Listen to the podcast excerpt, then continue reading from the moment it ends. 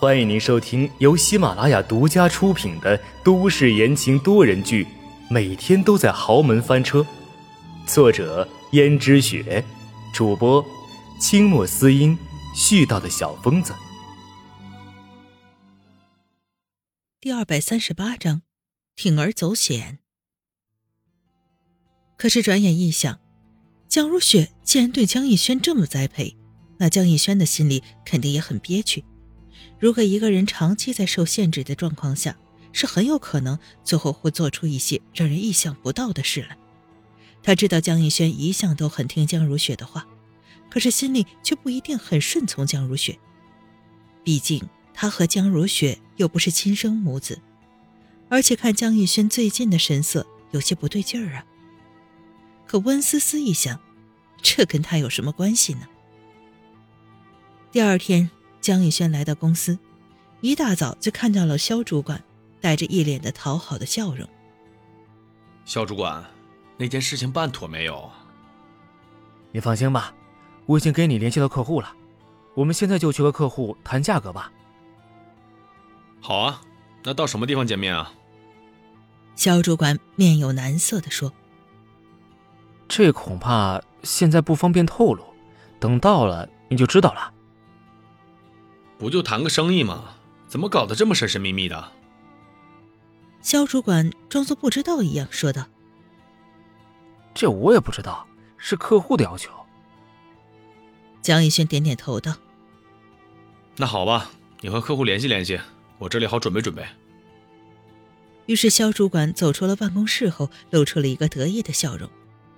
这江家的少爷真是个草包。就在昨天，他下班以后去了江家的敌对公司，说明了这个情况。江家对立的那间公司还一直夸他办事得力。于是江家的对立公司让自己给江家少爷介绍一些不正当的，而且是利益高的生意。这样子一来。江家很快就死得更快了，没办法，天要亡他江家呀！本来他只想让张逸轩受个教训，而江家也会因此受到重创的，可没想到那边却要这么对付江家，真是老天都看不下去了。可偏偏江逸轩不懂得这些道理，还是一味的被肖主管牵着鼻子走。肖主管心想，他要立大功了。江家对立的那个公司都已经承诺他了，只要他把这件事办成了，那他就是他们公司的大功臣，而且到时候他就是他们公司的经理了，而且还会把百分之十的股份都给他，那他这辈子可就衣食无忧了，再也不用给人打工。谁让江逸轩这个草包少爷惹他了呢？他要让他知道，惹他是没有好下场的。于是江逸轩跟着肖主管。肖主管一路上都装作十分忙碌的在打电话的样子。江逸轩注意到，好像车子越开越偏僻，于是疑惑的问：“肖主管，怎么这车越开越偏僻了？谈生意用得着去这么偏僻的地方吗？”肖主管和颜悦色的道：“客户喜欢这样的环境，我也没办法呀。少爷，你要是觉得不好的话，那我们就取消这次生意吧。”别别别！江逸轩急于想证明自己，所以他怎么会任由生意跑了呢？而且肖主管描述的应该是一笔大生意，他又怎么会错过？况且有些客户特殊的爱好，他是明白的。既然他是诚心来谈生意的，就应该迎合客户的爱好。于是江逸轩道：“算了，既然是客户的要求，那就这样吧。”少爷。你越来越有谈生意的味道了。没办法，谁让家里就我这么一个顶梁柱呢？不指望我，指望谁呀？我要是再不努力，不是让我妈担心死我了吗？你说你这么有才干，我妈怎么能让你只做一个小小的主管呢？等这件事情办成以后，以后你就是公司的大功臣了。到时候我一定让我妈升你一级，还给你发奖金。小主管装作很开心的样子道：“如果真是这样的话，那谢谢江少爷了。”而实际上，他心里根本瞧不起他们给他的那点升级。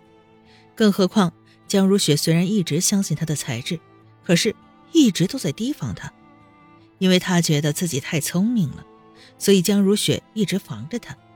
这对母子都不是什么好东西，那自己又为什么要对他们忠心耿耿呢？还不如为自己谋个好前程。过了一会儿，肖主管让司机停了车，道：“少爷，到了。”江玉轩下车一看，只看见四周像郊区一样的偏僻，就道：“这什么地方？怎么这么偏僻？你确定没搞错？”大少爷。你这就说笑了啊！我怎么会连这都搞错呢？那客户说好了就在这里，少爷，好像是前面那家酒馆里面，我们先进去吧。江逸轩点点头说：“好，好，好，只要这单生意谈成了，一切都行。”江逸轩平生第一次来这么脏乱差的地方，一家小酒馆里闹闹哄哄的，江逸轩一直皱着眉说：“这是什么客户？”竟然约在这种地方，而且肖主管，这到底靠不靠谱啊？靠谱，绝对靠谱。少爷，你想做生意呢，就安心等一下吧。那我再等一下。过了一会儿，一个五大三粗的、戴着黑墨镜、脖子上还挂着金链子的男人走过来，上下打量了江逸轩一眼，就道：“你就是江逸轩。”江逸轩应道。是，难道你就是？肖总管说：“少爷，这就是我们要见的客户啊。”江逸轩看一眼，这可不像什么好人呢。他心里虽然犯嘀咕，却还是伸出了手。那五大三粗的汉子也不跟江逸轩握手，直接道：“货什么时候准备出单呢？”江逸轩还被这种粗暴的询问方式给吓着了。毕竟从前遇到的客户比较委婉，于是江玉轩道：“你说什么？”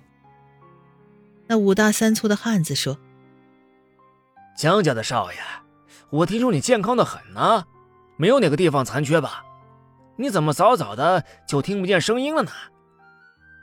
江逸轩听了这话，顿时有点生气，他还是第一次遇见这么野蛮的客户，于是刚张嘴要说：“我。”什么我呀？